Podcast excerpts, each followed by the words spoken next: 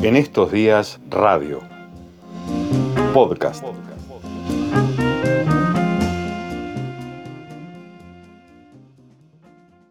Saber escuchar y preguntar. Más que un reportaje, una charla, un diálogo. En estos días, el contexto es la noticia. La charla y el diálogo hoy tiene que ver, tal como el editorial y el comienzo de nuestro programa, con lo que nos ha dejado la noticia terrible de la muerte de Diego Armando Maradona. Y cuando sucedió, y por estas asociaciones extrañas que hace las cabezas de uno, y por qué no, el sentimiento también, eh, pensamos que teníamos ganas de conversar, aunque sea un ratito, con Pedro Saborido. Hola Pedro, ¿cómo te va? Buenas tardes. Hola, ¿cómo va? Bien, gracias. Pensaba yo primero, y, empezando bien por el final, que la despedida de Diego casi que no podía ser de otra forma como la que se dio ayer, con, con todo lo criticable que pasó, por supuesto, pero que en definitiva e, esa, esa desprolijidad tan, tan, tan característica de él y nuestra eh, no, no, no, no permitían otra forma de despedida. ¿Cómo, cómo lo ves? Sí, suponemos que hubo algo así entre metafórico y poético, ¿no? Eh, más allá de, lo que se pudo haber previsto, ¿no? O la, la o, la misma decisión de, la familia. No, no, no, no, no vamos a hablar de eso.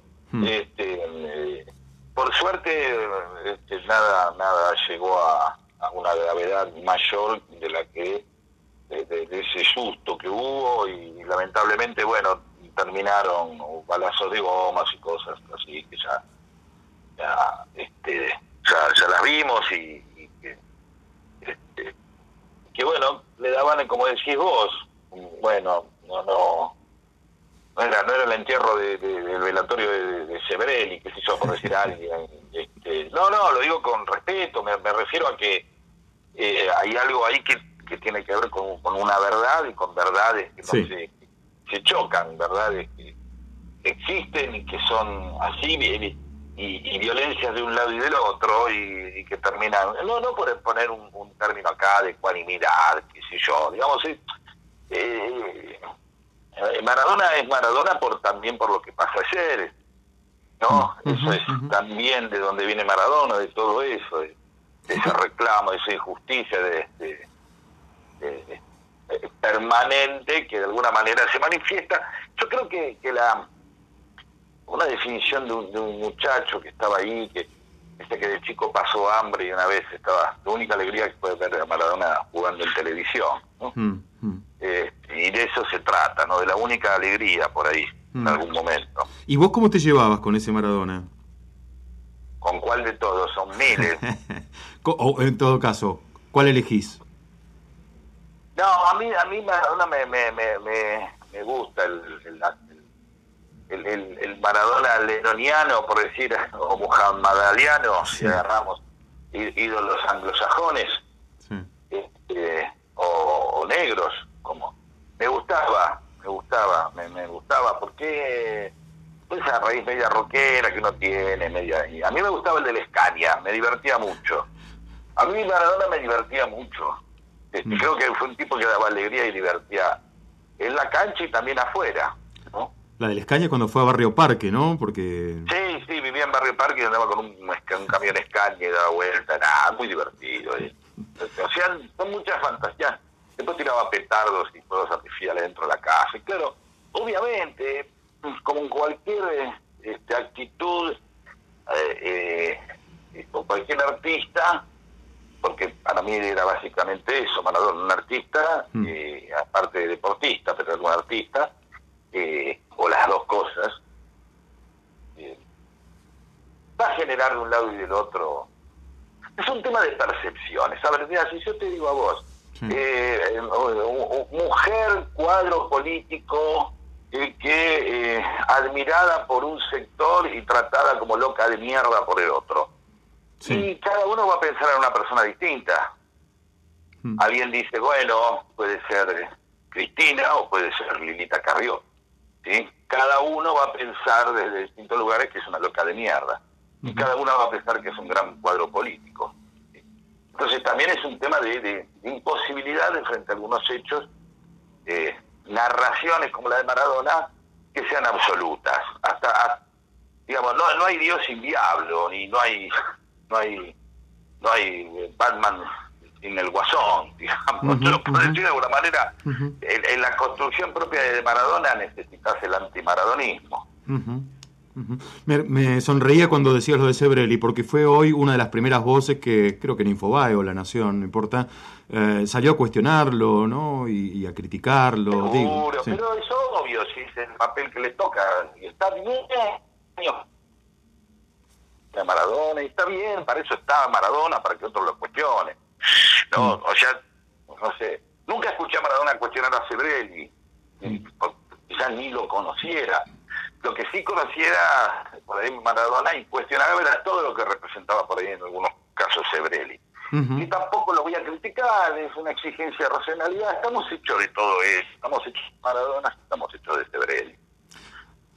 A, mí me, me, preocupa un poco la tristeza de los días por venir, porque se va asentando esa, esa idea y me parece que somos vamos a estar todos como un poco más, más apagados, más, más tristes, cuando pase incluso el momento de, de la expresividad del llanto, ¿no? Es decir, como que va a ser un poco peor la cosa, la vida de acá para adelante. Sí, mira, yo estaba escribiendo una cosita en la cual eh, eh, eh miraba, imaginate vos al, querido barilochense que un día sale y no está el Cerro Catedral o no está el Cerro Otto. ¿No? Pues, he vivido toda la vida y siempre en un momento algo del Cerro Otto me llegaba, mm. ¿viste? Desde hace 44 años la Argentina este, y el mundo particularmente eh, tiene Maradona, que era una máquina de generar noticias o anécdotas o historias o momentos o lo que alegrías, enojos, indignaciones. Entonces va a haber algo, es, es raro, va a estar raro porque no no porque Maradona volvía siempre a sorprenderte una y otra vez. Pero decís, che, cuando el chabón apareció en Cana, lo metieron en Cana, apareció, te acordás esa noche ahí en, en, un departamento y hecho puré. Y, y de pronto, este, bueno, acá ya está, terminó, Maradona. ¿Cuánto pasó después de ¿Cuántas veces se cayó, se levantó? fue acá, fue allá, dirigió un equipo acá, vino, dirigió a Racing, después Mandillú, después, digo después porque ya a mí se me altera el orden, no lo tengo muy claro el orden de las cosas, ¿viste? Ya no sé si fue primero Dubái últimamente o a... O, México, ¿no? Los Dorados de México. Claro, los Dorados de México. ¿Cuánto pasó? Hace un mes, seis meses, no sé. Después un día va y es el director técnico de Gimnasia de Grima La Plata. Sí. ¿Entendés? Si en ese devenir constante de que siempre hay un Maradona que va a decir algo, siempre va a haber un Maradona que le aparece un hijo, y siempre, y siempre había un Maradona, y siempre había un Maradona, eh, este, hoy, bueno, no lo tenés más. Sí. Y es eso. ¿Entendés? O sea, un día. Sí. Eh, algo que era lo más normal del mundo, era como una página del diario, ¿viste? Como diciendo, bueno, policiales, política, economía, Maradona, eh, turf, hasta, eh, hasta Eddie Dibulba se va a quedar sin, sin poder oh, generar esas anécdotas.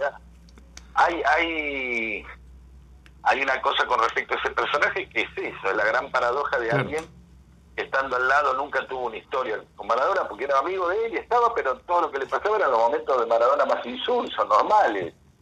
El tipo siempre cuando pasaba algo así un delirio estaba en otro lado. Eh, se van a multiplicar ahora al revés, por suerte. Este, ahora van a ser todos los Maradonas al mismo tiempo, ¿no? Hmm. Este, de los hinchas, las hinchas de Argentinos Juniors dicen que si todos los que dicen que vieron debutar a Maradona hubieran ido a la cancha de Argentinos, llenaban cuatro Maracaná, ¿no? Seguro, claro, seguro. Y seguramente mucha gente lo vio, y no solamente lo vio debutar, sino que antes lo vio haciendo jueguito hmm. en el entretiempo de los partidos, porque así empezó Maradona, o sea, cuando estaban los cebollitas y después cuando estaban los inferiores. Eh, Maradona era un gran malabarista, aparte, bueno, un gran hmm. jugador, sí, pero pero aparte tenía esa cosa de ser bien jueguito, ¿viste?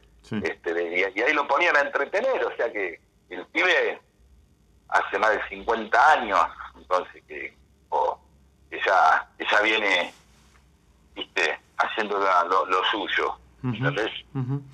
Eh, Pedro, sabemos que estás hasta las manos. Gracias por estos minutos, ¿eh?